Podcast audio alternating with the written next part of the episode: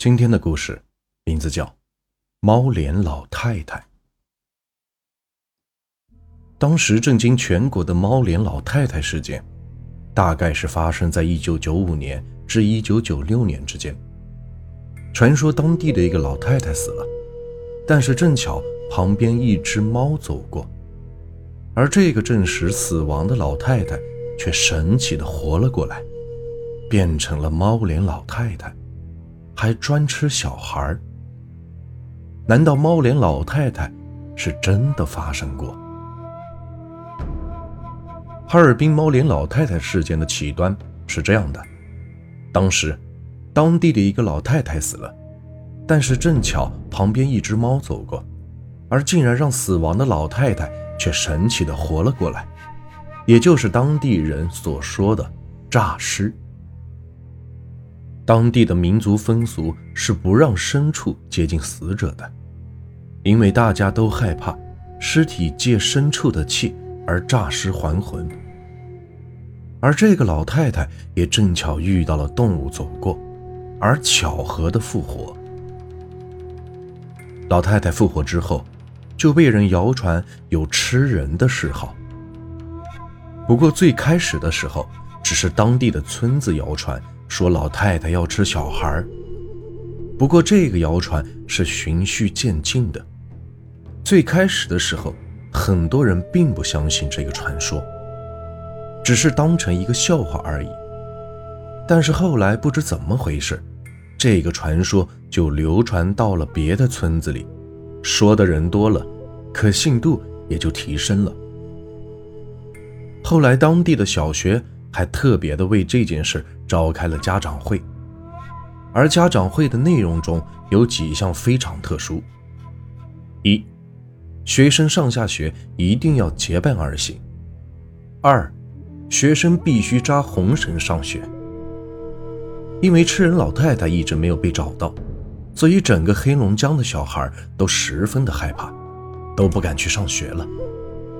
最后，传说老太太的事件还惊动了中央，而后还派出了军队。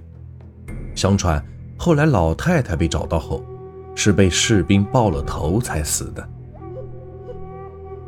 猫脸老太太传说，也就是哈尔滨著名的猫人传说。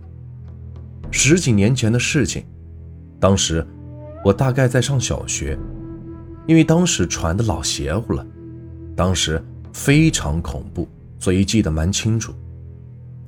说在哈尔滨道外区的一个老太太，买菜回家的时候死在路上，然后被一只猫扑了，当时就诈尸了，身子没变，但是半边脸却变成了猫的脸。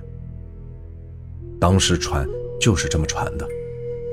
这个猫人通常是夜间行动，动作敏捷，力大无穷。喜欢吃小孩的肉，但是成年人被咬了之后，也会变成猫人。然后当时盛传哈尔滨市内已经有很多的猫人了。当时的小学生应该都听说过这个事情，因为我家所在的区离道外区很远，也传到了。当时小学时候，每月给小学生发的一本小杂志里。